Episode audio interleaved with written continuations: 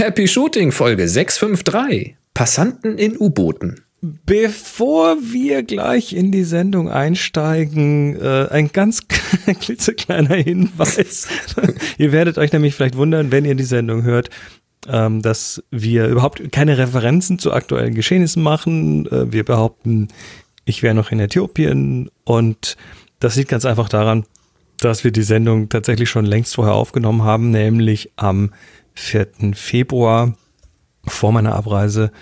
Und da konnten wir einfach noch nicht wissen, wie sich alles entwickelt, ne?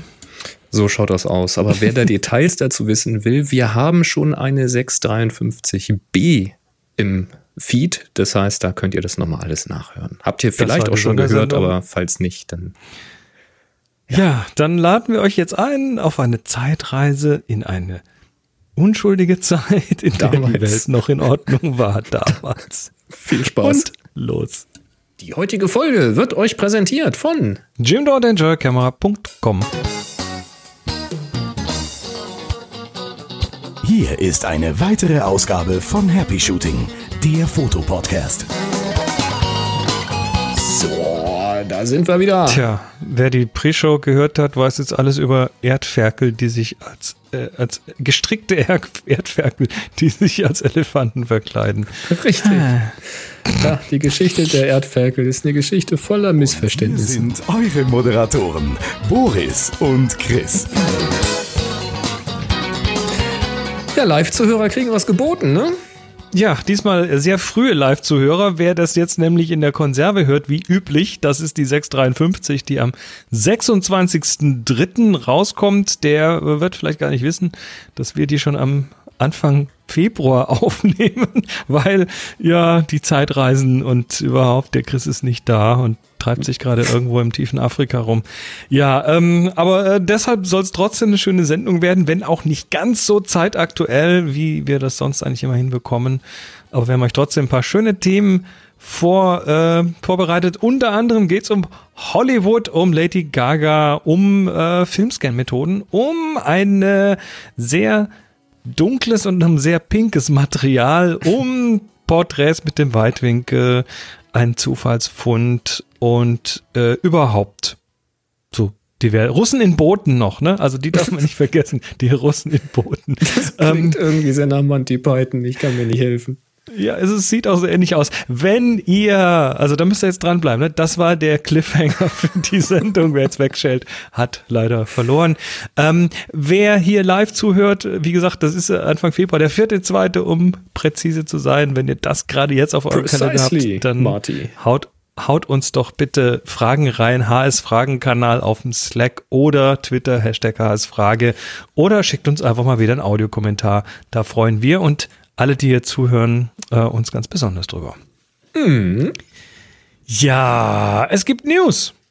Also es gab News, beziehungsweise, aber die dachte ich, ist nicht ganz so zeitkritisch, deshalb können wir die jetzt äh, quasi voraufnehmen. Am 4. Und Februar war sie brandaktuell. Da war sie äh, brandaktuell, aber die, die gilt noch.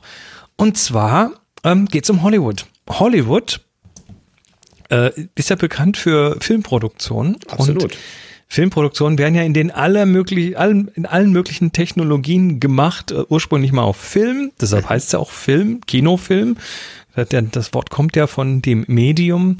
Äh, heute wird auch viel digital produziert, aber es gibt dann doch noch viele Regisseure in Hollywood, die auf Film produzieren heute.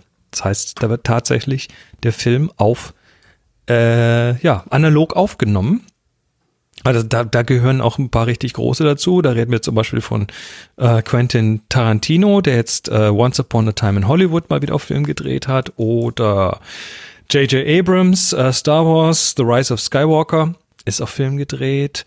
Oder The Irishman äh, von Scorsese ist äh, zumindest teilweise auf Film gedreht. Mhm. Ähm, der auch gerne auf Film dreht, ist Christopher Nolan zum Beispiel. Und so weiter. Es gibt dann doch einige Menschen, äh, die dort das Medium hochhalten und das aus ganz guten Gründen. Ähm, ja, die News ist, dass jetzt die äh, Studios in Hollywood einen neuen Deal ausgehandelt haben mit Kodak Alaris. Kodak Alaris ist die äh, Filmsparte von Kodak und äh, die äh, sind die Hersteller von dem meisten Film, der da in Hollywood verschossen wird. Und das muss ja, wenn so Filme geplant werden, und die werden ja teilweise lange vorher geplant, äh, muss das natürlich auch irgendwie, muss die Versorgung stehen. Mhm. Also werden da tatsächlich Verträge gemacht mit den Studios und äh, das letzte Mal, dass das passiert ist, war wohl so 2015, zumindest wovon, wovon man weiß. Und äh, das ist mittlerweile wohl ausgelaufen und jetzt gibt es einen neuen Vertrag, der, ja, Details weiß man nicht, aber es ist auf jeden Fall jetzt sichergestellt, dass auch für die nächsten Jahre ähm, dass äh, die Studios in Hollywood Film abnehmen und verwenden. Also der Vertrag wird, nur ich verstehe, der Vertrag wird geschlossen, damit sichergestellt ist, dass Kodak Alaris äh, Filmmaterial in einer bestimmten Menge bis zu einem gewissen Zeitpunkt produziert. Dass du also Davon würde ich ausgehen. hast, irgendwie sowas. Naja, das, sein, ne? Müssen beide Seiten müssen Planungssicherheit haben. Die einen müssen äh, planen, wie viel Film sie herstellen und die anderen müssen planen, ob sie überhaupt mit Film arbeiten. Und die anderen sagen, ich nehme dir halt, was weiß ich, bis äh, dann und dann tausend Rollen ab oder was auch immer. Irgendwie. Ich nehme das, das so. ich nehme an, dass es da um garantierte Abnahmesummen ja, von bestimmten ja. Filmen geht. Ja, und umgekehrt, dass du halt sicher gehen kannst, dass du sie auch kriegst dann. Ne? Ich bin mir jetzt nicht sicher, ich habe gerade Kodak Alaris gesagt, ob das Filmbusiness nicht bei Kodak ist. Alaris ist ja ausgegliedert worden. Und äh, die machen ja die die, die Fotofilme. Ähm, da, da bin ich mir jetzt nicht ganz sicher, wo das angesiedelt ist. Aber auf jeden Fall wird Film da weiter hochgehalten und das ist gut so. Jetzt und stellt sich natürlich die Frage, warum bei zum der, Teufel? bei, bei 8K-Techniken und kommenden 16K-Techniken und Kombinationsmöglichkeiten digital. Äh, ich meine, guck dir die heutigen Filme an, was da alles an Computertrick und sowas drin ist. Und klar. Ich meine, klar, wir sprachen in einer der letzten Folgen schon darüber, da hat es mal ähm, einen Link äh, gezeigt. The Mandalorian Produktionshäuser genau. und so, ja, ja. Wie, wie, dann schon beim Dreh halt ein echter Hintergrund, also ein künstlicher Hintergrund, aber ein echt gefilmt drin ist, um vielleicht auch Zeit bei der Produktion zu nee, sparen. Nee. Nicht in echt gefilmt. Der künstliche Hintergrund kommt aus der Unreal Engine. Ja, ist schon klar, aber es wird halt zu dem Zeitpunkt, wo gedreht wird, ist der Hintergrund schon mit auf Film, weißt du? Ja, ja. Also der muss nicht nachproduziert das werden. Das kannst du doch mit Film genauso machen. Und da äh, brauchst du doch. Ja, aber es ist die Frage, wenn, wenn es eh digital alles bearbeitet wird, warum drehst du nicht gleich digital? also ich meine, einige machen das ja, ist ja so. Ja, natürlich, klar. Eins, eins muss ich an der Stelle schon mal als Antwort vorweg schicken. Ne? Ich bin ja großer Star Trek-Fan. Ne? Also Star Trek kenne ich. Ne? Und äh, da gab es ja Blu-ray-Auskopplungen von ähm, Next Generation zum Beispiel, Star Trek mhm. TNG. Es gab von der TOS, also der originalen Serie, äh, Blu-ray tatsächlich. Die sind in HD aufbereitet worden. Und bei der originalen Serie war es tatsächlich möglich, das originale Filmmaterial einfach nochmal zu scannen und damit, äh, weil es eben auf Film gedreht ist und damit wirklich in einer hohen Qualität äh, runterzuholen. Mhm. Bis auf die Effekte, die teilweise gemacht wurden, das äh, sah dann halt nicht mehr so gut aus. Ist natürlich auch eins auf Film gedreht. Da sieht man dann plötzlich das schlechte Make-up und so weiter. Ja, oder auch von den Explosionen, du siehst da halt die ja, Modelle. Klar. Deswegen haben sie die tatsächlich nachträglich digital nochmal neu produziert, der, mit besserer Technik, aber in dem Look von mhm. damals. Da war das möglich, äh, bei Star Trek TNG äh, auch. Ähm, bei den neueren Produktionen war das so ohne weiteres nicht mehr möglich, weil die äh, zum großen Teil, wenn nicht sogar komplett digital gedreht wurden und die liegen dann tatsächlich nicht in besonders hoher Auflösung vor. Und da ist das dann ein Problem wohl gewesen. So hat man es mir jedenfalls erklärt. Ist ähm, es, ja. Also da muss man tatsächlich sagen, ähm, auch heutzutage äh, Archivierung von irgendwelchen wichtigen Dokumenten wird auf Mikrofischen tatsächlich noch gemacht, also Mikroverfilmung, ähm, weil du brauchst nichts mehr als Licht und einen Vergrößerer und hast das in einer brillanten Qualität vor dir, was digital ja. nicht immer so möglich ist. Ähm, das ist natürlich schon mal ein Argument, also dieser Archivierungs- ähm, Prozess ja, und, und, die Auflösungsunabhängigkeit bis zum gewissen Wie du sagst, ne, die ersten, die ersten digitalen Produktionen, die waren halt auf 2K und äh, da müsstest du es irgendwie hochrechnen. Ja, ähm, ja oder also das sogar nur halt in, also wenn es nur für NTSC gebraucht wurde, die sind dann halt, was weiß ich, ich sage jetzt mal mit so einer besseren VGA-Auflösung gedreht. Ja. Äh, fürchterlich. Also auch die Special Effects und so. Aber es gibt schon Gründe, das trotzdem zu tun. Ähm, ich habe mit, äh, mich da tatsächlich auch mal mit dem Jeremiah Chechik unterhalten, mit, der mit uns äh, ja äh, The Future Photography macht. Der Mann ist ja Hollywood-Regisseur und mhm. steckt da tief drin. Und der äh, sagt ganz klar, er, er filmt mit dem, was das, was in dem Moment gebraucht wird. Also was der Sache hilft, ne? der dem Geschichten erzählen hilft, weil darum geht's letztendlich. Ähm, an anderen Stellen habe ich gehört, wenn du mit äh, Film arbeitest, dann hast du natürlich einen anderen Prozess. Das heißt, äh, du hast ein endliches Material, mit dem du arbeitest. Du hast nicht unendlich viel Film. Bei digital, äh, ja, da, hast du quasi unendlich viel Platz. Mhm. Und in dem Moment, wo du, wo du äh, diesen analogen Prozess hast, da musst du dich mehr äh, am Riemen reißen. Da musst du disziplinierter arbeiten, da musst du konzentrierter arbeiten, da wird das ganze Ding tighter, ne? Da musst du mehr nach Plan gehen und kannst es weniger einfach mal laufen lassen. Mhm. Und das führt dann dazu, dass äh, Schauspieler zum Beispiel anders spielen, konzentrierter spielen. Ähm, das äh, führt dazu, dass die Crew anders arbeitet, weil alles ist in dem Moment ja ein bisschen wichtiger als sonst. Okay. Also das sind so, so Prozessgeschichten, die also wohl tatsächlich eine große Rolle spielen. Also quasi, dass du nicht im Hinterkopf hast, ah ja, mein Gott, und wenn es jetzt nicht klappt, dann machen wir noch einen Take oder so. Ja, also du hast, du hast dann auch dieses, ähm, es gibt so einen so einen Ausdruck, The Dailies, äh, wenn du mit Film am Set arbeitest, dann hast du ja, dann hast, dann hast du da, da läuft dann schon auch beim Filmen auf, auf der analogen Kamera läuft natürlich eine digitale Kamera mit. Da wird, mhm. das wird also da wahrscheinlich irgendwie rausgesplittet. Und äh, allein schon deshalb, dass du das auf dem entsprechenden Sucher, im entsprechenden Aspect Ratio gleich siehst, ne? weil der ja, ja, Regisseur, der, der sitzt ja nicht und guckt ja nicht dem Kameramann über die Schulter, sondern macht das digital, äh, indem man es auf einem Bildschirm sieht, während es gedreht wird. Ja, auch schon mit, ähm, dem, mit, dem, mit so einer Film-Farbprocessing drüber, mit einem Lab-Table drüber, dass du schon den Look hast, um zu gucken, ob die Beleuchtung stimmt und sowas. Genau, und das äh, wird, äh, wenn du mit Film arbeitest, hast du das zwar, aber äh, wenn du digital arbeitest, dann hast du halt immer sofort die Möglichkeit, oh, mal zurückspulen, gucken, haben was und so weiter. Und äh, wenn du analog arbeitest, dann wird der Film über Nacht entwickelt und du hast am nächsten Morgen die Dailies. Und das ist quasi mhm. so üblich am Set, dass man sich dann erstmal alles, dass sich alle zusammensetzen und dann die, äh, die Sachen, die am Tag vorher geschossen worden sind, anschauen ja. und beurteilen. Und äh, das, wie gesagt, geht auf den Prozess zurück und da, da ist mehr auf dem Spiel, ne? Da steht mehr auf dem Spiel und dann arbeitet man halt anders.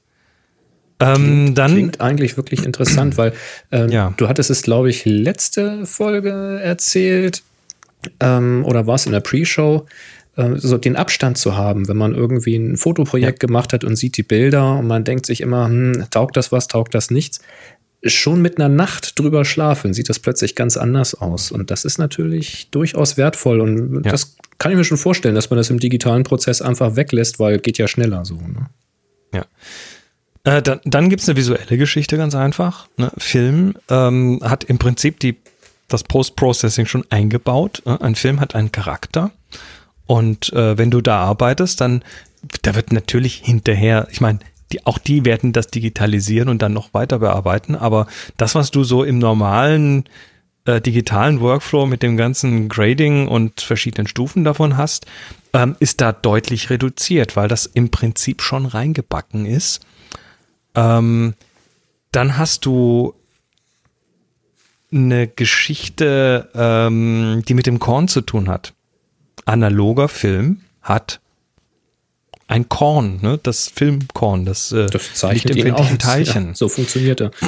Jetzt, und, und jetzt hast du da einen Effekt, den du digital in der Form nicht bekommst. Und zwar, das ist sehr subtil, je nach Filmmaterial und je nach äh, ISO, bei der du arbeitest. Aber du hast ja im Prinzip äh, 24 Mal pro Sekunde ein neues Stück Film vor dem mhm, äh, vor dem Zuschauer. Und dieses Stück Film hat natürlich eine andere Kornverteilung als das davor. Klar. Und dadurch hast du einen sehr äh, organischen Look, weil das im Prinzip lebt. Es atmet, es bewegt sich in, im Detail in diesem Korn. Und das ist tatsächlich ein Effekt, der äh, vielen, der, der dem Bild so eine, so eine, ja, so eine Wärme gibt und was beim Digitalen oft fehlt. Und äh, so Leute wie ein Tarantino und so weiter, die schwören da drauf. Hm. Und wenn du jetzt mal noch Produktionen anguckst, also wir reden jetzt aktuell von Filmproduktionen, wenn die digital gemacht werden, von 4K-Auflösung, 8K-Auflösung, ähm, 16 bin ich mir noch nicht ganz sicher, wie weit die da schon sind oder ob das kommt, aber ich sag mal, 8K wird es wahrscheinlich jetzt erstmal sein für die besseren Auflösungen. Jetzt guckst du dir einen Quentin Tarantino an, der seine Filme teilweise auf 70 Millimeter Material dreht. Mhm. Ähm, da ist ein bisschen mehr als 8K drin. Das, heißt, das ist ein monströses Filmmaterial. Das ist ein monströses Filmformat. Und die Projektoren mal gesehen hat, das ist Wahnsinn ist das. Und selbst wenn man nicht eine dieser legendären Vorstellungen mit einem 70 Millimeter Projektor sieht, wo ich noch nie drin war, aber wo nicht. ich von, von allen, die da erzählt haben, in so einem Film sitzen mit einer 70 Millimeter Produktion, da bist du hinterher so geplättet, weil das kannst du digital. Es ist, ist überhaupt völlig unmöglich, das in irgendeiner Form auch nur ansatzweise rüberzubringen, wie das aussieht, wie sich das anfühlt. Und ähm, wenn du jetzt hier mit einem entsprechend großen Material drehst, selbst wenn das hinterher nur digital irgendwie äh, projiziert wird, äh, wenn das runtergerechnet wird, digitalisiert und runtergerechnet wird von einem 70 Millimeter Format, ähm, da hast du Headroom ohne Ende. Ja, das glaube ich. Tja, also es, es gibt Gründe, warum in Hollywood noch mit Film gearbeitet wird und die Verträge stehen. Es wird weiter mit Film gearbeitet, zumindest manche Regisseure und Regisseurinnen machen das noch. Und äh, das finde ich geil. Ich, das mag ich. Was ich daran mag, ist ähm, die Beispiele, die du genannt hast, assoziiere ich durchaus auch mit Filmen, vielleicht mit einer Ausnahme J.J. Abrams Star Wars. Wobei selbst da, selbst da, bei Star Trek eher weniger, aber bei den Star Wars-Filmen schon auch, assoziiere ich auch mit ähm, einer sehr, sehr schönen Bildsprache, die einem als Zuschauer auch mal Raum äh, zum Atmen oder zum Nachdenken gibt. Also was du gesagt hast mit diesem, mit dem Korn, was dann eben springt und sich bewegt, weil es ja in jedem Bild anders ist, dieses, dieses lebendige Korn und das lebendige Bild. Das nimmst du natürlich irgendwie auf einer unbewussten Ebene wahr, aber das nimmst du natürlich auch nur wahr, wenn du Bilder hast, die auch mal länger als eine Sekunde zu sehen sind. Und ähm, das sind ja alles so sehr, sehr epische Filme mit äh, auch mal langgezogenen Aufnahmen, mit langsamen Kamerafahrten oder gar keinen Fahrten und Schwenks, wo einfach äh, sich wenig bewegt im Bild, wo du mal Landschaft siehst oder sich nur kleine Dinge bewegen im Bild. Das finde ich total beeindruckend, sowas, und das macht Spaß. Wenn du natürlich dagegen irgendwie, weiß ich nicht, die nächste äh, Marvel-Comic-Verfilmung oder äh, Transformers oder sowas machst, wo du teilweise drei Schnitte pro Sekunde hast, da ist das springende Korn dann auch egal. Also das kannst du auch in 2K machen, das sieht sowieso keiner. Was? Das ist eh alles digital. Also äh, ich bin hier pro Film, ne, weil es eben die Filmmacher dazu äh, bringt, einfach auch mal schöne Filme und schöne Aufnahmen zu machen und auch mal ein bisschen langsamer die Geschichte zu erzählen und nicht ja. immer nur Bam, Bam, Bam. Ach, Nun gut, Komm, kommen wir zu was Aktuellerem. Ähm, Lady Gaga. Ja, wo wir bei 2K-Auflösung sind hat sich, und hat sich, ja, Nee, nee, hat, sich hat, hat sich, hat sich äh, mal wieder angelegt. Also ähm, nichts übrigens, gegen Lady Gaga, aber. Großartige sie, Künstlerin übrigens. ja, ähm, natürlich. Das ist als die, äh, Entschuldigung, dass ich dein, dein Thema torpediere, aber als die rausgekommen habe ich gedacht, was ist denn das für eine Ulknudel? Will die jetzt das Business aufs Korn nehmen? Weil die war ja komplett verkleidet und das sah ja aus wie Karneval. Und äh, wenn man die aber mal beobachtet, was die macht, und ähm, die macht ja auch so ähm, äh, sag ich, Unplugged-Geschichten mit Klavier und sowas.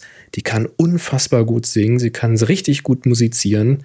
Das ist eine großartige Künstlerin. Also hier auf Lady Gaga lasse ich nichts kommen.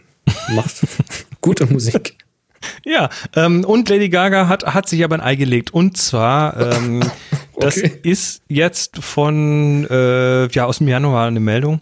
Äh, ihr Song, äh, ein Song ist geleakt oh. bevor er veröffentlicht wurde. Stupid Love ist geleakt und wurde dann online irgendwie verbreitet, ging sogar ein bisschen viral.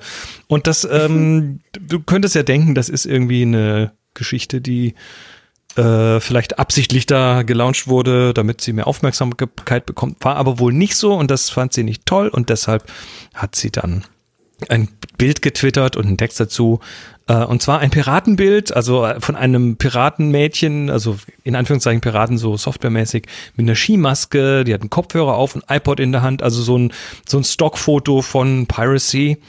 ja. äh, und schrieb dazu, äh, lass das mal, ne? Das ist nicht schön.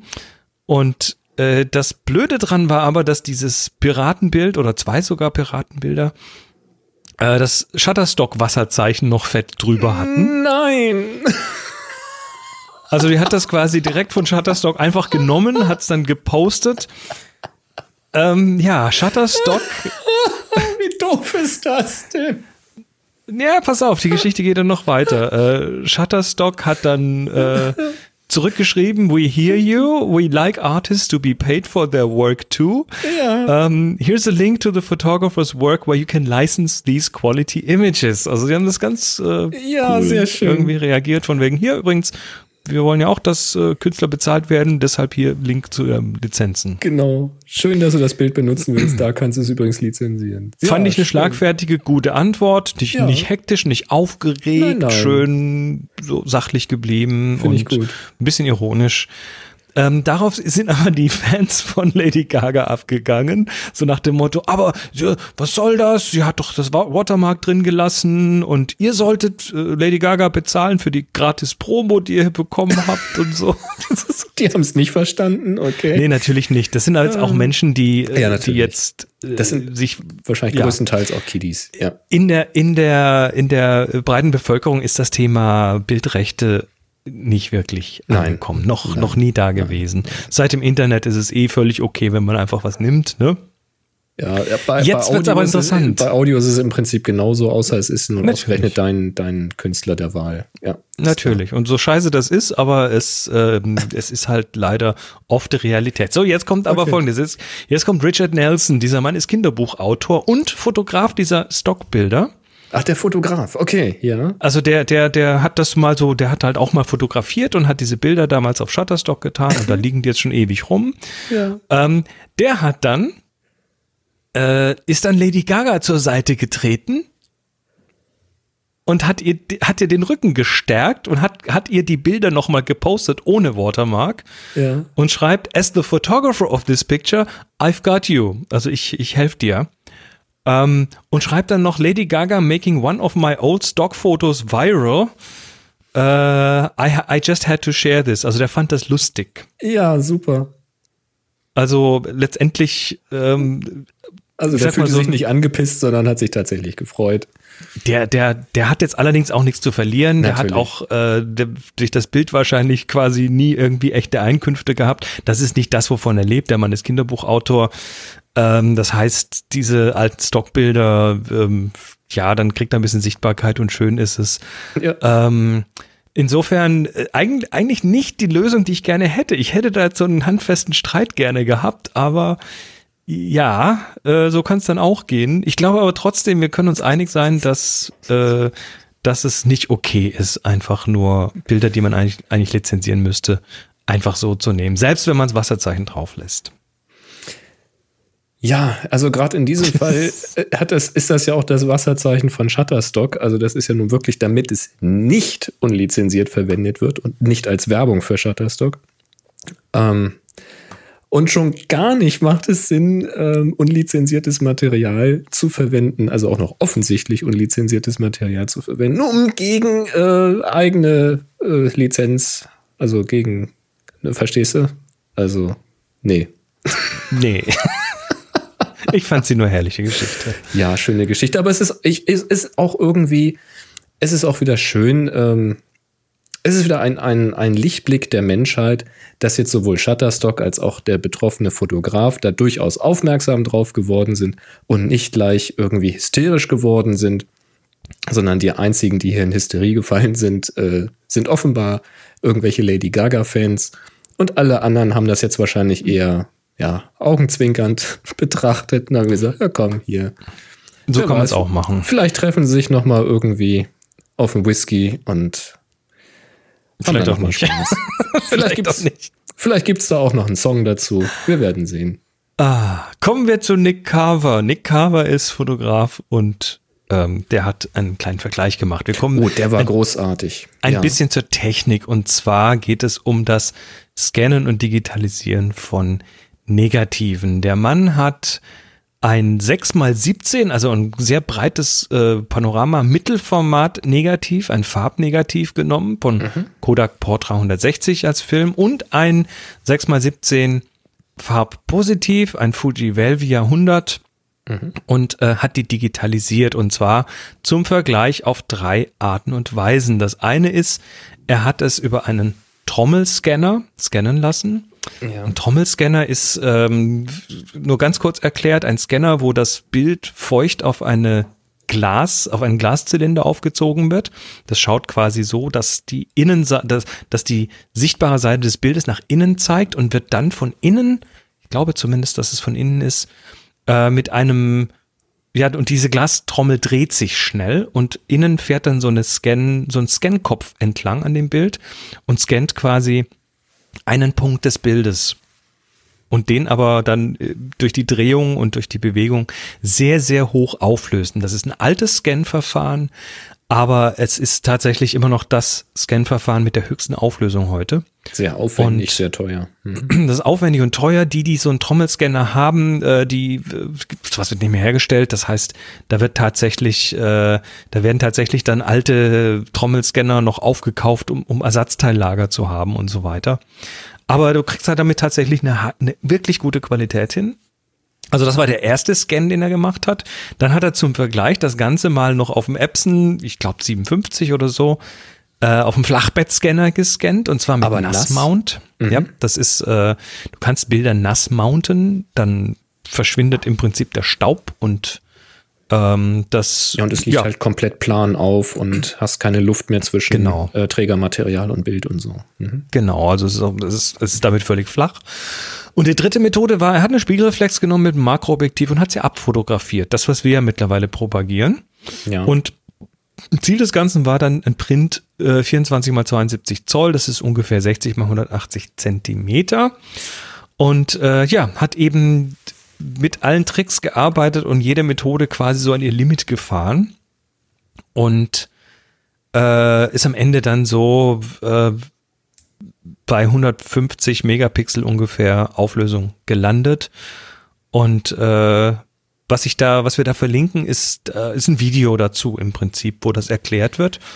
Ähm, also die Ergebnisse sind recht interessant. Also der hat, äh, hat das sehr methodisch gemacht, erklärt genau, wie die Scans gemacht wurden, wie die Files präpariert wurden. Dann geht er über die Schärfe, über Grain, also wie das Korn rauskommt, über den Dynamikumfang, über die Staubmenge, über die Farben und wie das so im Workflow reinpasst. Also das mhm. ist tatsächlich höchst interessant. Und ähm, ja, so ich, ohne da zu viel vorweg zu nehmen, aber ähm, die, der Trommelscanner hat die höchste Auflösung, ganz klar. Das äh, ist dann auch tatsächlich in den, in den Scans dann sehr deutlich zu sehen. Oh, das heißt nicht sehr deutlich zu sehen, aber schon zu sehen. Er vergleicht ja auch schön AB. Ähm, die Spiegelreflexkamera kommt, was die Auflösung angeht, tatsächlich dann auf dem zweiten Platz, aber ist immer noch sehr, sehr gut hat aber auch den meisten Staub sichtbar. Also da muss man tatsächlich dann noch ein bisschen besser aufräumen hinterher. Und äh, das interessante Ergebnis dabei ist, äh, dass der Flachbettscanner, mhm. der einfach von der Auflösung lange nicht da ist, wo die anderen Sachen sind, ähm, trotzdem völlig ausreichende Ergebnisse geliefert hat. Und zwar in quasi jedem Kriterium. In jedem ja. Bereich. Und ganz, ähm, ganz besonders halt, ähm, es sind ja Farbnegativ, äh, es ist ein Farbnegativ gewesen, was er da hatte. Ja. Und da sagt er eben, dass er da quasi mit einem Knopfdruck ähm, die Farbumkehr gemacht hat, also dann ein ja. Farbpositiv bekommen hat, Orangemaske raus, haben wir schon ein paar Mal drüber gesprochen. Das ist gar nicht so trivial. Das ist nicht mit einer Pipette setzen getan, sondern mhm. da ist mehr nötig. Und äh, die Scanner-Software hat eben verschiedene äh, Filme schon gespeichert und dann macht er einen Knopfdruck und er sagt, er hat dann wirklich genau die Farben, die er auch erwartet. Mhm. Ähm, das heißt, das ist für den Workflow natürlich bombastisch Und was der äh, Scanner macht, ist, dass er ja noch einen Infrarotscan macht und damit auch so quasi äh, Fussel und sowas erkennt und automatisch was, ausrechnet. Was nur bei Farbbildern geht, nicht Richtig. bei Schwarz-Weißen. Mhm. Ähm, und ja, der Flachbettscanner hat nicht ganz die Auflösung, die die Spiegelreflex hat oder Trommelscanner bei diesem Film. Aber er sagt, äh, wenn du vor dem Bild stehst und irgendwie so 20 Zentimeter davon weg bist und das bist du eh, ab da siehst du es eh nicht mehr. Ja, wenn du nicht gerade mit der Nasenspitze mhm. am Bild klebst, spielt das alles keine Rolle mehr. Mhm. Ja. Also ich fand das, ich fand das cool. Wir hatten ja mal in Tübingen damals noch einen Wochenend-Workshop zum Thema Scannen gemacht. Mhm. Äh, und haben das, ja, wir hatten zwar keinen Trommelscanner da, aber diverse andere Scanmöglichkeiten, also verschiedene Scanner mit verschiedenen DPI, Flachbett und Durchzug und so weiter. Und da sind wir zu ähnlichen Ergebnissen gekommen, dass du tatsächlich mit so einem Flachbettscanner richtig gute Ergebnisse hinbekommst, die vielleicht nicht ganz an einen Trommelscanner rankommen, aber wenn du dich äh, nicht ganz blöd anstellst, dann kriegst du da eine Menge guten Sachen raus, ja. Ja, also das ist tatsächlich ein starkes Video. Ich hatte erst gestöhnt, weil es ist so äh, eine gute halbe Stunde lang. Aber er erklärt das auch im Intro und geht dann wirklich sehr methodisch und sehr knapp, ohne mhm. zu viel äh, Geplänkel drumrum, wirklich ganz konkret die einzelnen Punkte durch. Und das waren wirklich sehr interessante Ergebnisse, die er da hatte. Und er sagt auch, ähm, abgesehen davon, dass er jetzt die Farbwiedergabe von dem äh, Fotoscan nicht mag, also das Abfotografieren mit seiner Digitalkamera, er hat das mit seiner Canon abfotografiert, da mag er die Farbwiedergabe nicht, weil dann äh, das analoge Bild einfach aussieht wie ein digitales Canon-Bild und die Canon-Farben sind nicht so sein Favorit, sagt er. Aber da hat die Kamera am Ende für ihn verloren, weil er eben dieses große Panorama-Negativ hat. Das heißt, er musste, um auf diese hohe Auflösung zu kommen, mehrere Aufnahmen machen und die zusammenstitchen. Und da hat so ziemlich jedes Autostitching versagt. Ich nehme an, weil es eine plane Vorgabe ist und ja keine rotierte Kamera. Wahrscheinlich kommt die Software damit nicht klar. Keine Ahnung, was da bei ihm schiefgelaufen ist. Aber das war wohl extrem aufwendig, das wirklich alles plan auszurichten, sauber abzufotografieren und hinterher zu stitchen und dann nachzubearbeiten. Ähm, das äh, sagt er, wenn man das mit einer Aufnahme erschlagen könnte, dann äh, wäre das tatsächlich für den Workflow das einfachste. Ne, muss nichts nass irgendwie montieren oder Trommelscanner wegschicken und so. Ähm, ja, kann ich nachvollziehen, weil das ist ja, wenn ich hier negativ abfotografiere, ist es ja auch ein Schuss. Da stitche ich ja auch nicht. Also ich hätte jetzt auch keinen Bock, äh, vier Aufnahmen oder mehr. Bei ihm waren das ja irgendwie, glaube ich, zwölf Aufnahmen äh, zu machen und die zusammen zu stitchen. Da hätte ich dann auch keinen Bock drauf. das ist schon richtig klasse, ja. Kommen wir zu schwarzen Dingen. Und zwar, ähm, das hatten wir hier schon mal, das ist jetzt auch schon ein paar Jahre her, nämlich im Jahr, hm, wann war das? Das dürfte schon so drei, vier Jahre mindestens her sein, äh, hat die Firma Surrey Nanosystems im, den, im United Kingdom das schwärzeste Schwarz aller Zeiten entwickelt, das sogenannte Vanta Black. Ja. Du erinnerst dich, das ja, äh, ja. absorbiert 99,965 Prozent allen sichtbaren Lichts. Ist so eine Nanoröhrchenstruktur, die irgendwie dann aufgetragen und nicht mal das, die oder was auch immer. Du, du, du trägst sie nicht auf, sondern die muss tatsächlich auf dem äh, Zieldingens. Die wächst wachsen, dann da ne? quasi. Hm. Du kannst also nicht einfach eine, eine Dose Wanta Black kaufen, einen Pinsel nehmen, Nein. draufschmieren, sondern das ist ein bisschen aufwendiger. Ist wohl auch recht giftig, also sollte man nicht anfassen und so. Genau, aber es ist nun mal echt äh, wohl faszinierend. Man kann es auf diesen Videos äh, einfach nur erahnen, wie schwarz das ist. Aber wenn ja. man es wohl in der Hand hat, beziehungsweise wenn man davor steht, dann ist da halt nichts, was zurückkommt quasi. Und man glaubt ist, halt ist nicht. ziemlich surreal. Ne? Ja, ich würde es auch gerne mal live sehen, tatsächlich. Ja, ähm, der Podcast 99% Invisible, 90, 99pi.org, glaube ich, ähm, ja. hat eine Sendung darüber gemacht. Und Ach. zwar über nicht nur Wanta Black, sondern ein paar Geschichten, die sich darum ranken. Und das ist eine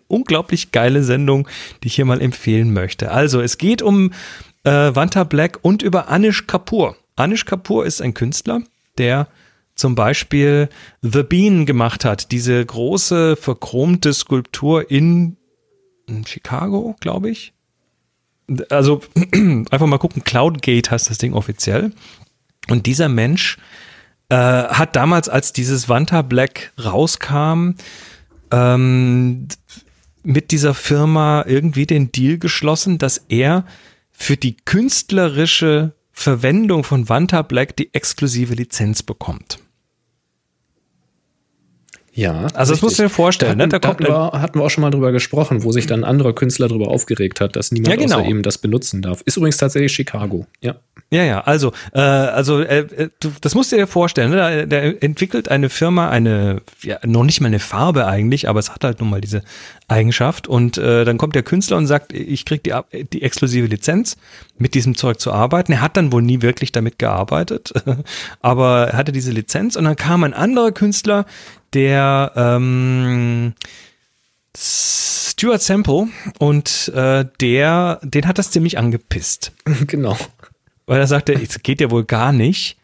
Ähm, und dann hat der, um, um Anish Kapoor als auszuwischen und auch ein bisschen Publicity zu machen, äh, hat der mit einer Firma ähm, zwei Pigmente äh, entwickelt oder selbst entwickelt, wie auch immer, und zwar das Greenest Green und das Pinkest Pink. Aha, okay. Und äh, hat in die, in die Nutzungsbestimmungen äh, für diese Farben reingeschrieben, dass die jeder benutzen darf, außer Anish Kapoor. ja, ganz genau.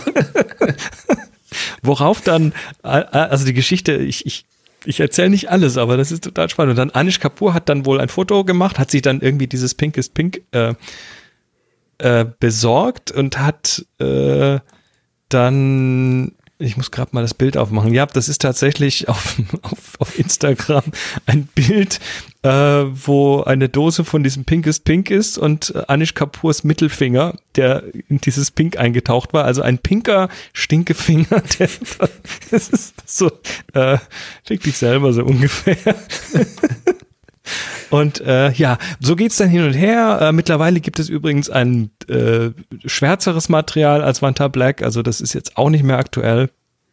Und es äh, ist eine ja, da gab's noch, da gab's noch Probleme, genau. Uwe schreibt da noch was mit Magenta äh, und Telekom und so weiter. Da gab's dann wohl auch noch irgendwelche Geschichten mit der Telekom, weil die dann gesagt haben, hier Pink ist Pink und das ist doch unser Magenta und was weiß ich alles.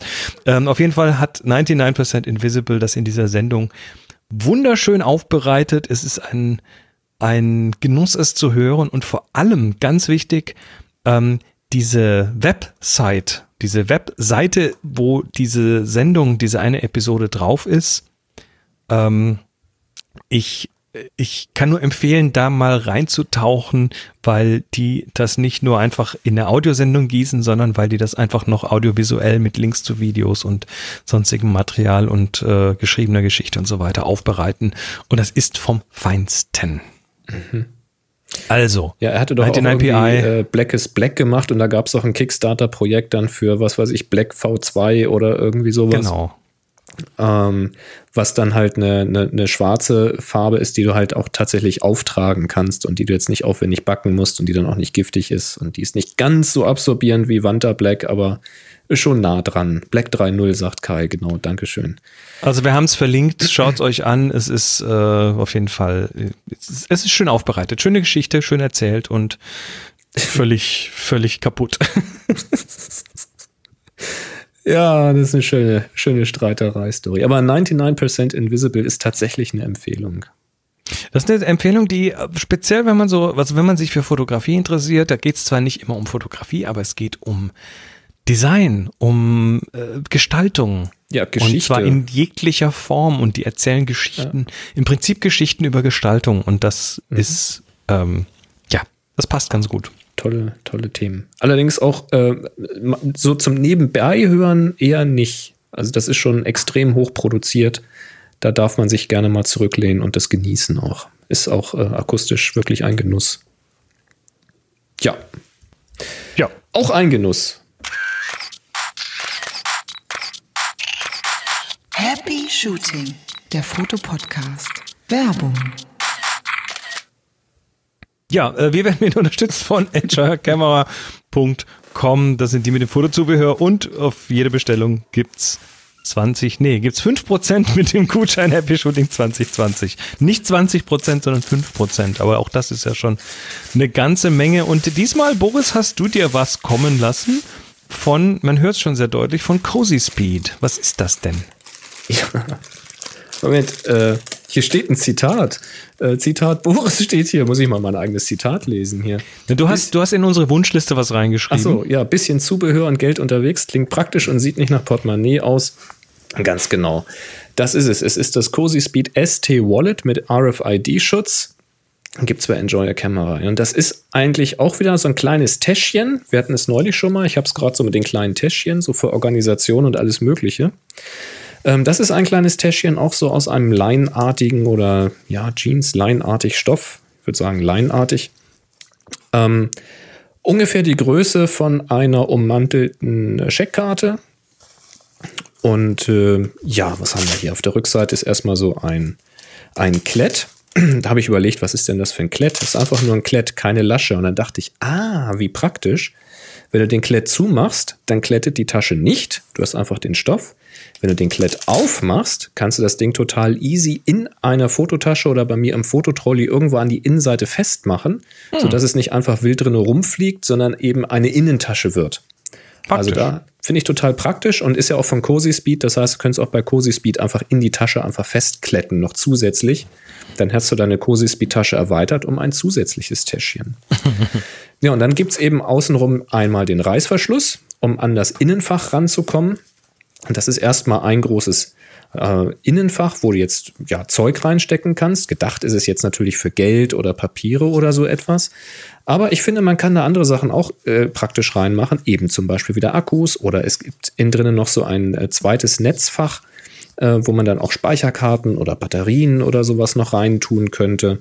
Alles Mögliche fällt mir da ein. Geldscheine oder Münzen ist natürlich genauso möglich. Außerdem ist noch so ein Einleger drin, so ein Einschub, das ist nochmal, ja, wie so ein umnähtes Stück, weiß nicht, was das ist. Pappe wird es nicht sein, vielleicht aber auch doch. Also stellt euch vor, ein Stück umnähtes Pappe, ein Stück, Stück Pappe. Und äh, auf beiden Seiten dieser Pappe sind nochmal solche äh, Stretchösen festgemacht, hinter die man auch wieder Dinge klemmen kann. Und das kann jetzt eben auch eine Speicherkarte zum Beispiel sein. Dafür ist es wohl gedacht, äh, dass du da irgendwie SD-Karten oder sowas reinsteckst, dann hättest du 1, 2, 3, 4, 8 SD-Karten nochmal, die du da praktisch aufheben kannst. Aber auch hier könnte man sich wieder andere Dinge vorstellen, die man hier festklemmen könnte, wenn man eben was Kleines, was Feines hat oder was weiß ich. Ähm, ja, finde ich wieder so als, als Organisationstool sehr praktisch. Und ja, also gesagt, ist eine Mini-Wallet, ne? Das, ist, das heißt. Es, ja, du kannst es als Mini-Wallet benutzen, ne? Wobei, da gibt es auch und? andere Mini-Wallets, aber dafür ist es halt gedacht. Aber ich habe halt schon wieder so ein bisschen um die Ecke gedacht und äh, könnte mir gut vorstellen, das auch für andere Dinge wieder zu äh, gebrauchen. Gerade weil auch hiervon mit diesem Klett äh, du jetzt auch äh, zwei, drei, vier davon in den Trolley oder in den Fotorucksack von innen äh, dauerhaft befestigen könntest, lässt den Reißverschluss zum Beispiel oben offen und hast dann halt so zusätzliche kleine Organisationseinschubtäschchen, in jedes kannst du wieder äh, bis zu acht Speicherkarten reinstecken und hast noch links daneben irgendwie deine Doppel-A-Akkus oder sowas hängen, ohne dass die irgendwie im Trolley rumfliegen. Ähm, sehr praktisches Tool, also kann man sehr vielseitig einsetzen. Fand ich eine tolle Idee. Ja, typisch und, Cozy äh, Speed halt. Und es gibt es in schwarz-grau, blau-orange, mhm. grau-orange und hellgrau-rot. Das habe ich hier, ein hellgraut und äh, das Rot, also die Farbe, das ist so ein Akzent einfach, der vorne angenäht ist. Einfach mhm. ein nettes Style-Element. Sehr hübsch. Mhm. Ja, auch. dann schlag mal zu. Und 5% auf jede Bestellung mit dem Gutschein Happy Shooting 2020. Und wir sagen ganz brav Dankeschön, Enjoy Camera. Pro-Tipp, wenn ihr mehr davon bestellt, dann habt ihr auch mehr Geld gespart mit den 5%. Stimmt, so funktioniert Prozentrechnung. Na gut, kommen wir zur Frage von Ike. Moin Boris, moin Chris. Ja, ich bin der Markus. Ich habe das Bild vom Kabelsalat gemacht und den Kabelspaghetti und war total platt, als ihr mein Bild. Das, das äh, ist der falsche. Wie wär's mit diesem hier? Hallo Boris, hallo Chris. Ich habe mir letztes Jahr eine neue Porträtlinse gegönnt, das 7 bis 14 f2.8 von Olympus. Ich selbst bin Unterwasserfotograf und hier ist es üblich, aufgrund der Lichtabsorption im Modelbereich auch mit sehr kurzen Brennweiten zu arbeiten. Ich selber fotografiere unter Wasser die Models im Ganzkörper, meist mit 8 oder 9 Millimeter. an meiner Olympus Micro Four Third. Ich gebe schon zu, das ist ein spezieller Anwendungsfall. Aber auch Chris hat ja in seinem Weitwinkelbuch einen Abschnitt über Menschen mit Weitwinkel fotografieren. Andererseits lese ich auch immer Sachen wie Weitwinkel ist völlig ungeeignet für People-Fotografie oder warum willst du deinen Models das antun? Ja, Menschen mit Weitwinkel zu fotografieren ist anspruchsvoll. Man muss etwas mehr nachdenken, passende Posen finden und auch der Hintergrund kann eine Herausforderung sein. 7 mm sind auch nicht wirklich für Headshots geeignet, es geht hier eher um äh, Ganzkörperporträts.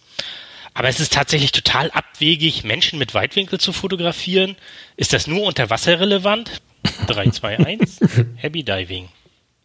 Sehr schön. Wobei man ähm, kurz relativieren muss, wenn er von 7 bis 14 Millimeter an der Olympus spricht, dann entspricht das dann am kleinen Bindel von äh, am Kleinbildenwinkel von 14 Klein bis Bindel. 28. Am Kleinbindel. Am Kleinbindel. Also am Kleinbindel ist das ein Bildwinkel von 14 bis 28 Millimetern. Genau. Ähm, ja, nee, Menschen im Weitwinkel ähm, geht natürlich, klar geht das. Also Geht sogar mit Fischauge, aber. Na gut, also du, du, hast natürlich das, äh, das Thema, dass du tatsächlich, wenn du nah rangehst, ähm, Verzerrungen bekommst. Also die Tiefe im Bild wird natürlich übertrieben beim Weitwinkel. Das heißt, Sachen, die nah sind, wirken im Verhältnis zu den Sachen, die weiter weg sind, äh, deutlich größer. Und jetzt hast du so ein 7 Millimeter und wenn das am Vollformat 14 wären, dann hast du halt irgendwie trotzdem ein super, super Weitwinkel und dann gehst du nah ran und machst du so einen Headshot und dann hast du hier die dicke Knollennase und die kleinen Öhrchen da hinten. Ja, er das hatte auch ein Beispiel gezeigt. Ich habe jetzt leider den Link nicht zur Hand. Äh, unter Wasser halt eine Schwimmerin, die eben unter Wasser taucht und quasi im Wasser liegt.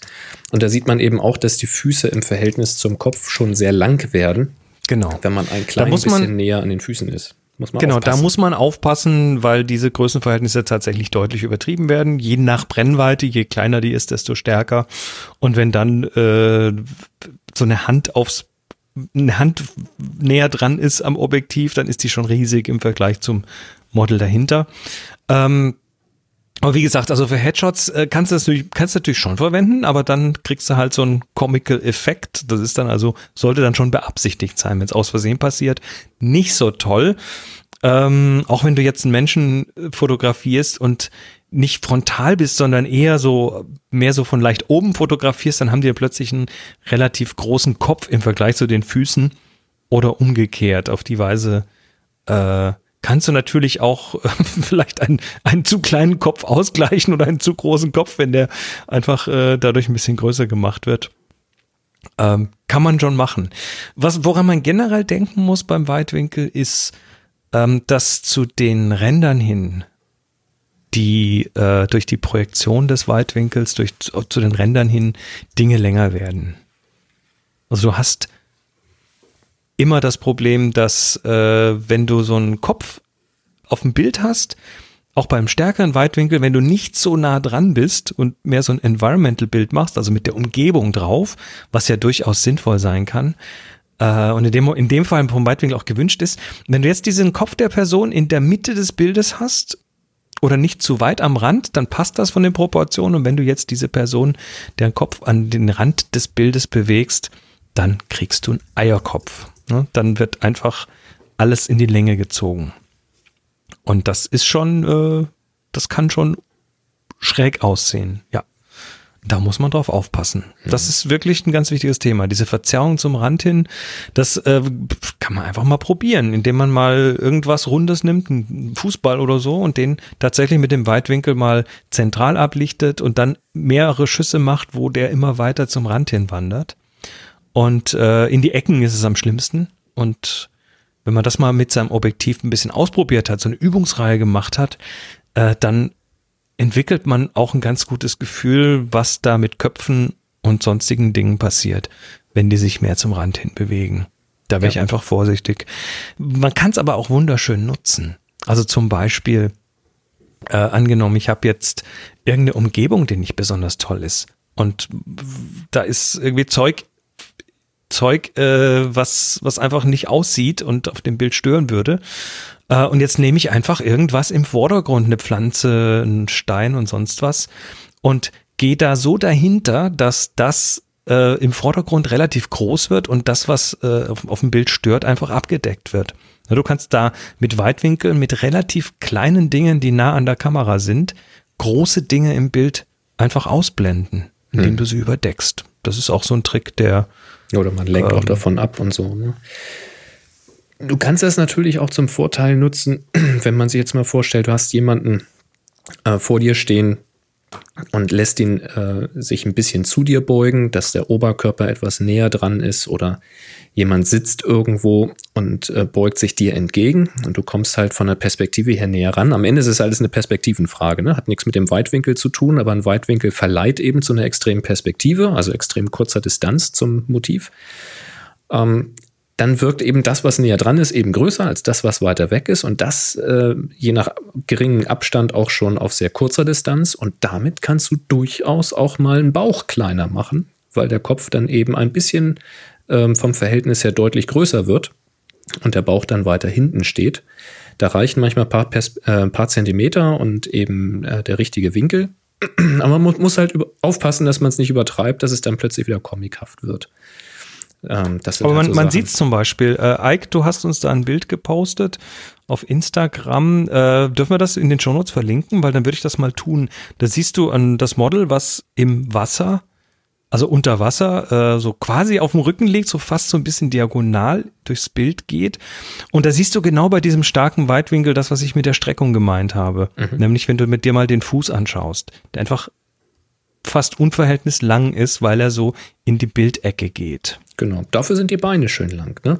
dafür man, sind die Beine schön. Ja. Also man kann es auch nutzen, wenn man sagt, das Model äh, kann, kann, damit kann man die Beine noch ein bisschen verlängern. Blöd wird's halt, wenn dann die, äh, die Füße noch länger werden und dann genau. irgendwie das nicht mehr so ganz von der Form her passt. Also, also muss man dann vielleicht auch ein bisschen tricksen. Bei dem Motiv finde ich es gerade so, dass es anfängt aufzufallen, wenn man da so drauf achtet, aber das ist dann auch eher so der Fotografenblick. Ähm, da finde ich noch, es funktioniert. Das Bild, was er da drüber gepostet hat, von einer Dame, die äh, so ein angezogenes Bein hat, was sie in den, in den Armen hält, mit dem langen roten Kleid unter Wasser. Mhm. Und das Wasser oben sieht dann so ein bisschen aus, ja, wie so ein, wie so ein Kronleuchter oder Kathedralendach oder so etwas. Das finde ich zum Beispiel extrem gelungen. Ähm, und das zeigt halt, was er auch gesagt hat im, im Kommentar. Man muss halt schon ein bisschen überlegen, welche Posen man macht und aus welchem Winkel man fotografiert. Und klar ist so ein Weitwinkel dann eben eher für eine Ganzkörperaufnahme gedacht. Und das ist auch das, was ich äh, letzte Folge bei dem Pferdeporträts meinte. Wenn man dann weitwinkliger arbeitet, dann vielleicht einfach mal einen Schritt zurückgehen und die Umgebung mit reinnehmen und äh, etwas drumherum zeigen oder wie er es hier eben gemacht hat, wirklich vor schwarzem Hintergrund, weil da eben kein Licht ist, freistellen. Ähm, ja, und ein bisschen mit negativem Raum arbeiten an der Stelle. Das funktioniert dann sehr gut mit dem Weitwinkel gibt ja extrem viele sehr geile Porträts. Du hast doch zum Beispiel, was, was du das? Du hast mal ein Bild gemacht ähm, mit den Musikern, die dann irgendwie die, die Faust oder sowas entgegengestreckt haben auf das 24 Millimeter. Ja, das, das war, das war ja ganz beabsichtigt, ne? dass, dass ich sage, okay, ich will das nutzen mhm. ähm, und habe dann ein Bandfoto gemacht und habe die Leute quasi um die Kamera rum, rumgestellt, so im, im Viertelkreis und die haben alle sehr deutlich mit dem Finger aufs Objektiv gezeigt. Und zwar so, dass sie sich selbst natürlich nicht verdeckt haben. Mhm. Und jetzt hast du äh, diese, ja, diese großen Hände, Finger, die so auf die Kamera zeigen und dahinter die Band in kleiner. Und das gibt dem auch schon sehr viel Kraft. Ne? Das ist auch schon ein sehr, ja. sehr ähm, starker Effekt, den man halt mehrere, durchaus deutlich nutzen kann. Du kannst mehrere Ebenen aufbauen. Du hast dann den Vordergrund und den Hintergrund leichter scharf. Durch das Weitwinkel hast du eine höhere Schärfentiefe, die man äh, genau. nutzen kann.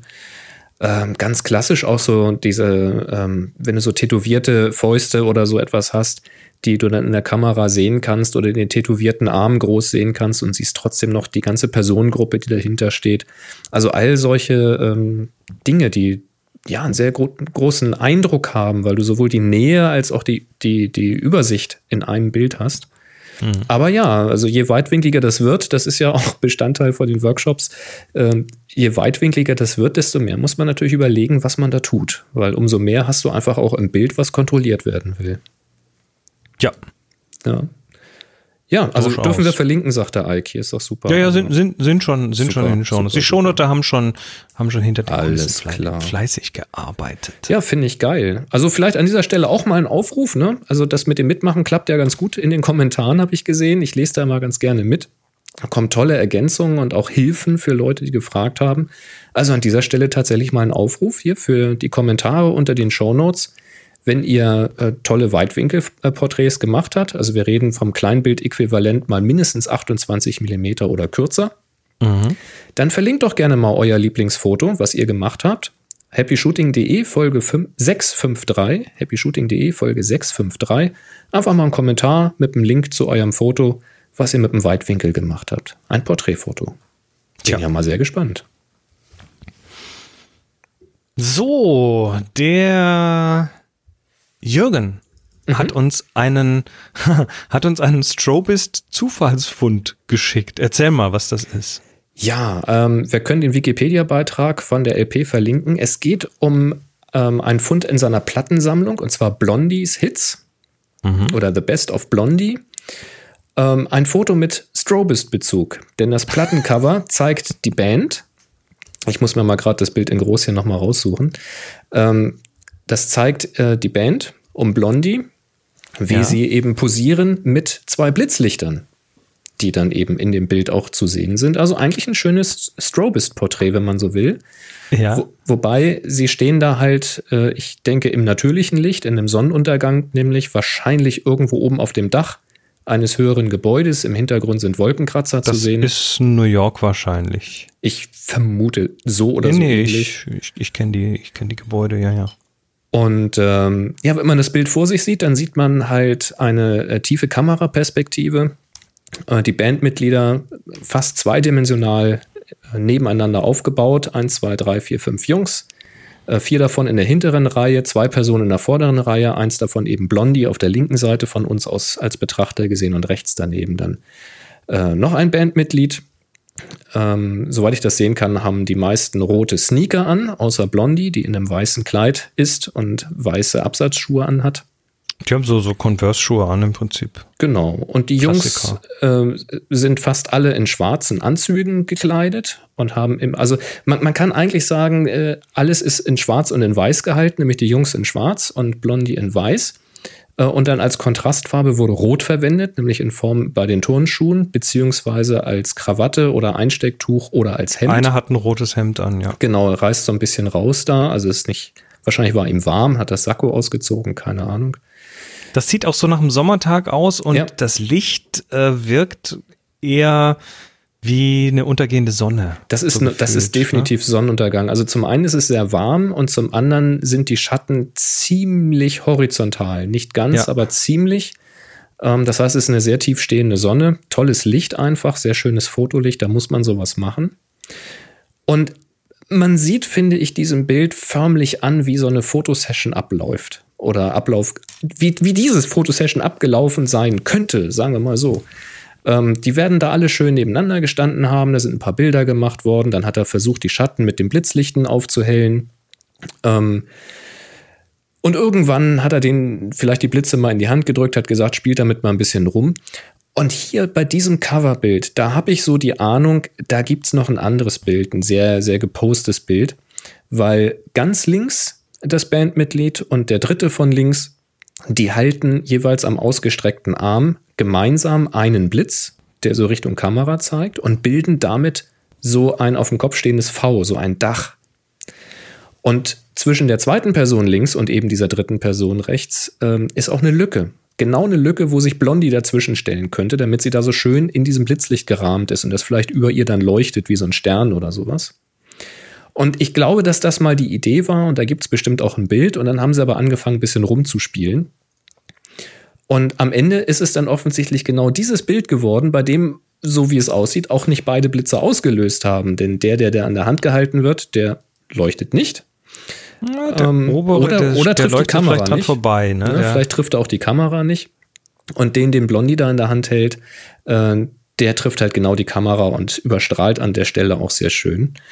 Ähm, und das ist das ist so dynamisch, dieses Bild. Das ist irgendwie so aus der Bewegung gegriffen. Blondie scheint so ein bisschen so zu gucken, wie soll ich das halten? So, ist das so richtig so? Weißt du, ist noch so, so ein fragender Blick an der Kamera vorbei, irgendwie zum Team, was da wahrscheinlich steht.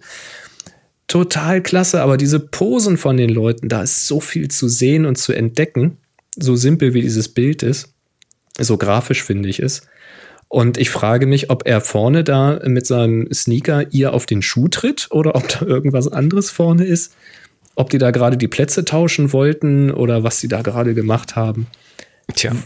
Da kann man sich Storys so ausdenken, wenn man schon mal irgendwie so Gruppenfotos gemacht hat, was da wohl abgelaufen sein könnte. Ein super Cover mit Fotobezug an dieser Stelle. Äh, Jürgen, danke. Ich kannte dieses Cover nicht. Ich kenne Blondie, ich mag die Musik auch. Ähm, aber das kannte ich tatsächlich nicht. Äh, cool. Finde ich super. Sowas findet Jürgen in seiner Plattensammlung. Das finde ich gut. Tja. So ist das. Kann man jetzt ah. natürlich so ah. interpretieren, ne? Mit Blondie fällt aus dem Rahmen und so. Und obwohl sie alle so sehr, sehr den Konventionen gerecht gekleidet sind, so artig, ne, in schicken Klamotten, äh, passt es eben doch nicht, weil sie eben doch nicht in dem Rahmen stehen bleibt und eben doch Dinge machen, die man eigentlich nicht macht. Ja, finde ich cool. So, jetzt kommen wir zu einem kleinen Technikthema. Oh ja. ähm, und zwar geht es um eine Software, die heute eigentlich gar nicht mehr wirklich Thema ist, ähm, um Apple Aperture. Ja. Man, manche sagen auch fälschlicherweise Aperture, aber das ist Aperture. Ähm, und das ist, äh, ja, das war so der Lightroom-Konkurrent äh, bis vor einiger Zeit und Schrägstrich Vorreiter. Mhm. Äh, und Vorreiter, genau. Äh, also Thema RAW-Entwicklung, RAW-Bearbeitung ähm, und Verwaltung. Und das Verwaltung das, von Das Bildern, war das Besondere, ja. dass das in einem war. Ne? Ein RAW-Editor, der auch verwaltet hat ähm, und mit dem du auch Fotobücher machen konntest und solche Späße. Ja. Mhm. Leider war Aperture ein ziemlicher Ressourcenfresser und äh, wurde dann irgendwann halt auch äh, eingestellt. Viel zu früh. Mhm. Ja. Und du hast jetzt, äh, nee, wir haben von Nico, von Nico einen Link zu einem interessanten Artikel bekommen. Ja, das ist ein super, ich will das gar nicht alles erzählen, was drin steht. Wenn euch Softwareentwicklung interessiert oder wenn euch interessiert, warum es Aperture nicht mehr gibt, und was dazu geführt haben könnte, dass es das nicht mehr gibt und dass es nicht weiterentwickelt wurde, dann ist das der Beitrag für euch. Da spricht nämlich einer, der in dem Team an Aperture mitprogrammiert hat. Er schreibt, wie er in dieses Team hineingekommen ist, wie das so läuft mit der Geheimhaltung, was für ein Team das ist, welche Wege äh, die Softwareentwicklung genommen hat, wie tatsächlich ganz klassische äh, wie, wie ganz klassisches Fehlmanagement und Missverständnis von äh, Entwicklerdynamik dazu geführt hat. Da gibt es übrigens ganze Abhandlungen und Bücher zu diesem Thema, wie also Apple selbst in diese Falle gerutscht ist. Wieder besseren Wissens, muss man sagen. Ähm, und wie diese Software dann hausintern bei Apple als äh, Fail, also als äh, Fehlschlag gewertet wurde und deswegen wahrscheinlich auch nicht mehr weiterentwickelt wurde und quasi das gesamte Entwicklungsteam, ich glaube bis ein, auf ein oder zwei Leute, ähm, dieses Projekt verlassen haben auf eigenen Wunsch hin. Ach du meine Güte, echt. Was natürlich dann auch erklärt, warum dann nicht mehr viel Know-how da war und es nicht mehr viel weiterging. Das alles liest man in diesem wirklich sehr, sehr langen, sehr ausführlichen, aber sehr kurzweilig geschriebenen äh, Artikel, den ich extrem empfehlen kann. Ähm, auch wenn euch das Thema Aperture nicht interessiert, ihr aber im Bereich Softwareentwicklung arbeitet, sei es auf Entwicklerseite oder sei es auch auf Managementseite, solltet ihr den mal durchlesen. Der erspart euch viel, viel Geld für Bücher, ähm, weil da quasi alles drin steht, äh, was falsch laufen kann. Ähm, was jedem klar ist, der in dem, dem Bereich arbeitet oder klar sein sollte. Ähm, das, das zu lesen hat mir extrem wehgetan, weil es zeigt, ähm, dass Apple es tatsächlich geschafft hat, ein überlegenes Projekt zu haben, eine geniale Idee zu haben, genau richtig an dieses Thema heranzugehen, also wirklich alles richtig gemacht und es dann so dermaßen zu verkacken mit so hausgemachten und lange, lange, lange beschriebenen Managementfehlern und, und Strukturfehlern, das so kaputt zu machen und so kaputt zu reden und jeder rettet dann nur noch seinen Arsch im Management äh, bis das System dann quasi die heiße Kartoffel ist und keiner mehr haben will und dann fliegt sie raus, obwohl die Leute, die eigentlich dran gearbeitet haben, das programmiert haben, wissen, es hätte so viel besser sein können, als es war. Und es hätte noch so viel mehr daraus werden können. Und es tut mir in der Seele weh, das zu lesen. Ist aber wiederum eben, wenn man in dieser Branche auch arbeitet, extrem interessant äh, zu sehen, dass auch Apple davor nicht gefeit ist. Und trotzdem gibt es Leute, die Aperture weiterverwenden wollen und ja. Äh, ja, wie macht man's? Ja, da gibt's ja ein Problem und zwar äh, ist ja dann mit, ähm, mit macOS Catalina, der aktuellen macOS-Version derzeit, kein 32-Bit mehr möglich. Also auch nicht mehr unter der Haube. Die Betriebssysteme davor konnten beides äh, laufen lassen, also auch einzelne Dienste oder Libraries noch mit 32-Bit. Bei Catalina ist der 32-Bit-Zweig komplett entfernt. Es läuft also nicht mehr. Und das Blöde ist, ähm, dass eben einige Teile von Aperture eben 32-bittig sind. Und deswegen startet das Ganze nicht mehr.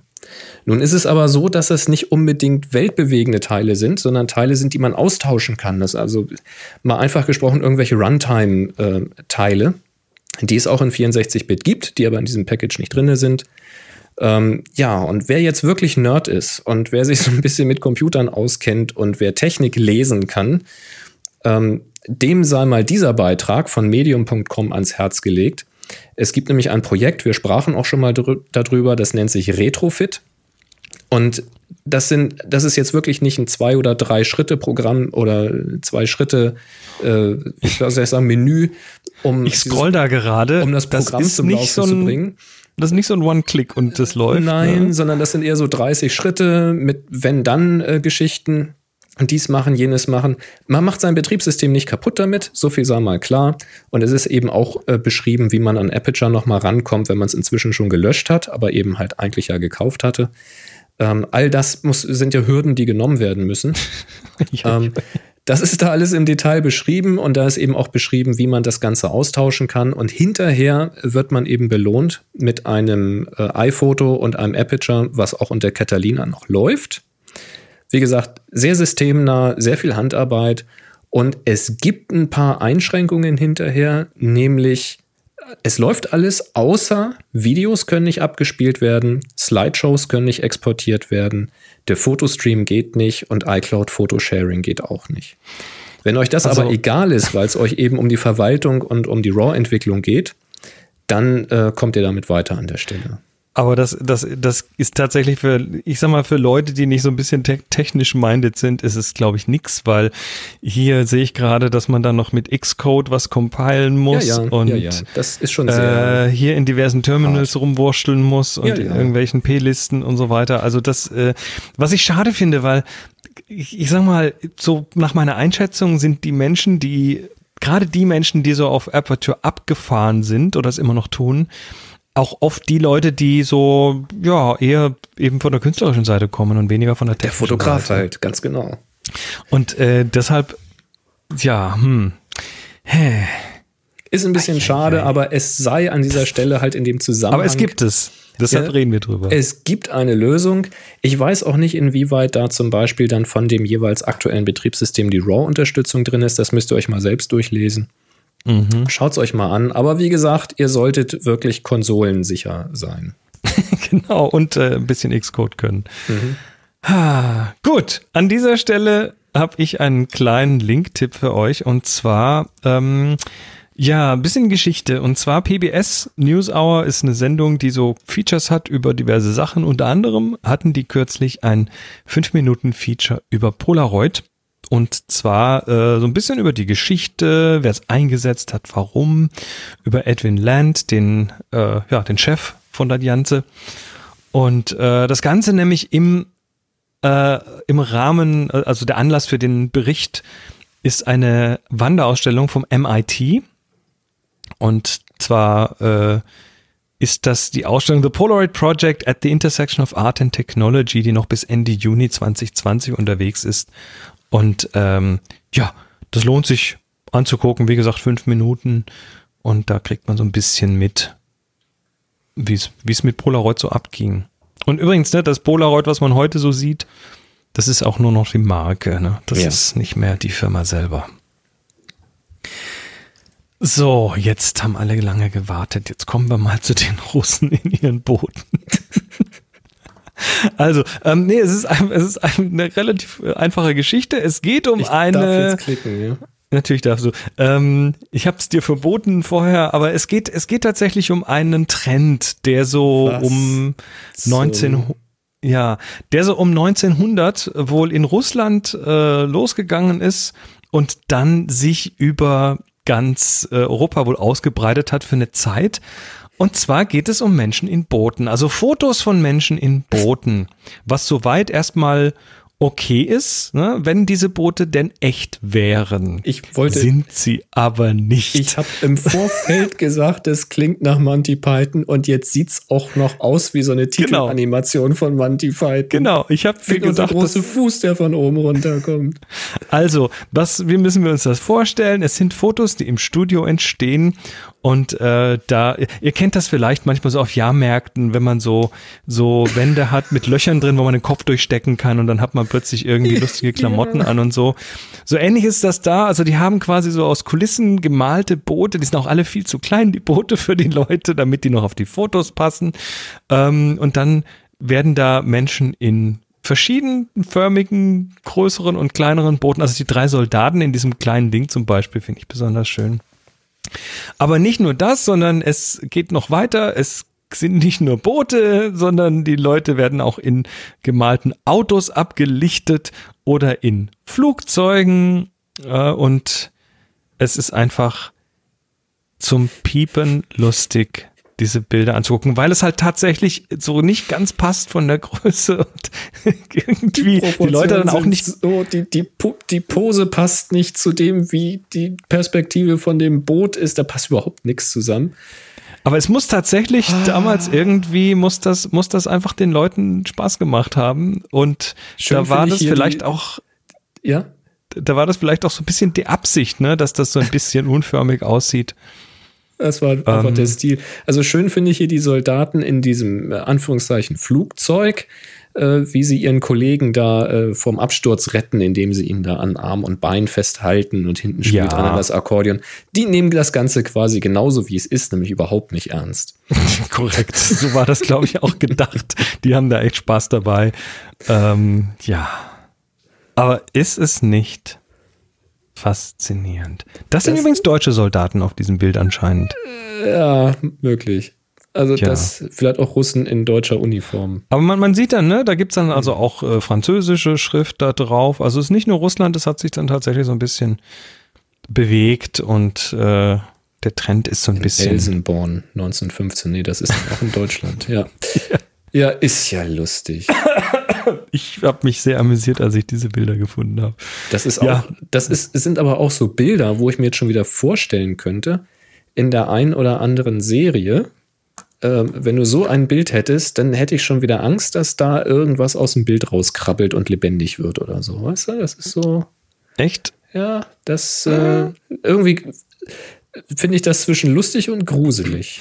Naja, das, das ist so aus der Zarenzeit. Das heißt, du hast da tatsächlich halt wahrscheinlich auch noch Bildmaterial, was vielleicht nicht so ganz, ähm, ganz schnell ist. Das heißt, oder Filmmaterial, was ein bisschen langsamer ist. Das heißt, äh, die Menschen, die, die auf den Bildern sind, ich vermute fast, dass die schon irgendwie mal eine Sekunde oder so stillhalten mussten. Das heißt, die haben auch teilweise einfach sehr ernste und eher verkrampfte Gesichtsausdrücke dabei. Also den Ja, Spaß, ja, den die da in dem Boot haben, sieht man dann nicht immer.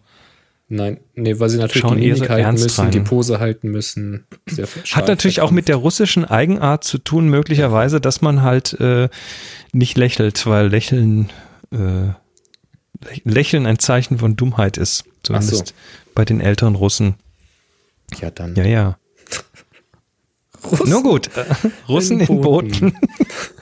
Habe ich zu viel versprochen? Nein. Ganz hervorragend. Oh Mann, ey. Will ich aber hier auch nicht an der Wand hängen haben, muss ich sagen. Ja, vielleicht finde ich eins, Das, du kriegst äh, es zum Geburtstag. Na, könnte, könnte Monty Python einfach so. Äh, man macht so einfach Monty Python oben drüber und dann passt das. Genau. Na, super. Russen in Booten.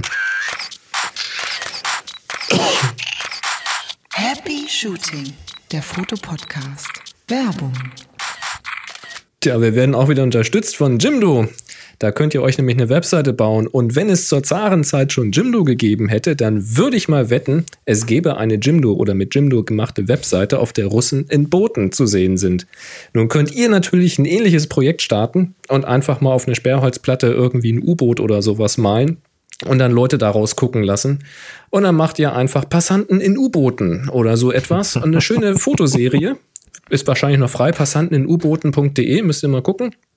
Ähm, ja, und dann baut ihr euch einfach eine Webseite. Und der Witz ist jetzt, wenn ihr einfach künstlerisch begabt seid und könnt halt auf eine Sperrholzplatte ein U-Boot malen und Passanten einfach davon überzeugen, ne, mit eurem Zylinder und Frack, wie ihr unterwegs seid, mit eurer Großformatkamera in den äh, Altstädten dieser Welt, ähm, sich in dieses gemalte U-Boot zu stellen und ablichten zu lassen. Wenn ihr das könnt, aber habt einfach überhaupt gar keine Ahnung davon, wie man eine Webseite macht, damit die auch jeder sich angucken kann und gut aussieht, ist das gar kein Problem. Weil wenn ihr es schafft, auf happyshooting.de slash Jimdo zu gehen, und da mal auf Dolphin zu klicken und drei, vier Fragen zu beantworten, äh, wofür eure Webseite sein soll, dann seid ihr schon fast am Ziel weil dann ist die Seite schon da. Da steht schon mal ein bisschen vorausgefüllter Text drin. Da schreibt ihr einfach euren Text rein. Wenn ihr sagt, nö, ich will hier weniger Text und mehr Bild haben, zieht ihr einfach per Drag and Drop ein anderes Modul da rein. Da muss nichts programmiert werden. Das ist alles VisiVic. Was du siehst, ist, was du kriegst. Und äh, ja, dann kannst du da einfach deine Fotos von Passanten in Booten reinziehen. Ähm, das ist kostenlos, kostet erstmal gar nichts, heißt dann aber natürlich Passanten in U-Booten.jimdo.free oder ähnlich. Und wenn du aber äh, Passante, Passanten in U-Booten.de oder .com oder .org oder was auch immer haben willst, dann geht das auch. Bei den kostenpflichtigen Paketen kann man nämlich auch eine eigene Domain reinklicken. Die Domain bleibt natürlich eure. Wenn ihr irgendwann mal wegziehen wollt, ist das natürlich auch möglich. Aber dann schaut ihr mal, was ihr da so kriegen könnt. Mehr Unterseiten, Shop-Systeme, wenn ihr zum Beispiel auch Poster verkaufen wollt von Passanten in U-Booten wenn man ja heutzutage vielleicht mal, das schafft einen Trend. In fünf Jahren will jeder einen Passant im U-Boot an der Wand haben. Wer weiß das schon? Ja, Möbelhäuser dieser Welt werden sich darum schlagen, Passanten in U-Booten zu haben. Also sichert euch jetzt Passanten in U-Booten.de, geht auf Jimdo und baut die Webseite. Und wenn ihr euch dann ein kostenpflichtiges Paket klickt, dann denkt bitte, bitte, bitte an den äh, Bestellcode Belichtigung mit diesem zusätzlichen i, Belichtigung. Da spart ihr nämlich 15 Euro auf alle kostenpflichtigen Pakete. Und dann haben wir alle gewonnen. Da freuen wir uns. Ich will dann bitte eure Webseite sehen, wenn es soweit ist. Ähm, schickt mir kein Foto, schickt mir nur den Link zu der Webseite. Wir stellen die hier gerne vor und äh, freuen uns auf Passanten in u-booten.de. Bis dahin geht ihr auf happyshooting.de slash Jimdo. Wir sagen Danke für den tollen Support. Ich, äh, ich glaube, wir haben ein Projekt für Klostergeister. Schnell sicher sich jemand die Domain. Und dann, und dann, äh, und dann äh, wird das aber da auch gebastelt, ne? Mit Pappkarton und Farbe und Malen. Vielleicht ist da ja ein Malkurs parallel. Ja, Können Sie uns mal ein Boot malen und ein Meer dazu und einen Hintergrund aus Wolken? Ja. Ah, ach, ist das schön. Sehr gern. Lass uns noch kurz äh, eine Frage beantworten. Wir haben noch eine Frage von Nebulak. Äh, schon mal davon was gehört, klingt genial. Und dann verlinkt er uns auf einen Siebdrucker, der den RGB-Druck erfunden hat. Ja. Dazu muss man jetzt sagen, also wenn du druckst, dann mhm. druckst du C CMYK, also CMYK, Cyan, Magenta, mhm. genau, äh, subtraktiv ist das. Ja, so, so Licht CMY, also, also Cyan, Magenta, Gelb mit Schwarz, das ist dann der Print und dann werden die Farben entsprechend ähm, gemischt. Genau, aber je, eben, je mehr Farbauftrag, äh, desto dunkler, alles zusammen theoretisch und schwarz. Genau, und an den Stellen, wo es weiß sein soll, da guckt halt dann das nackte Papier durch. So Exakt. funktioniert das.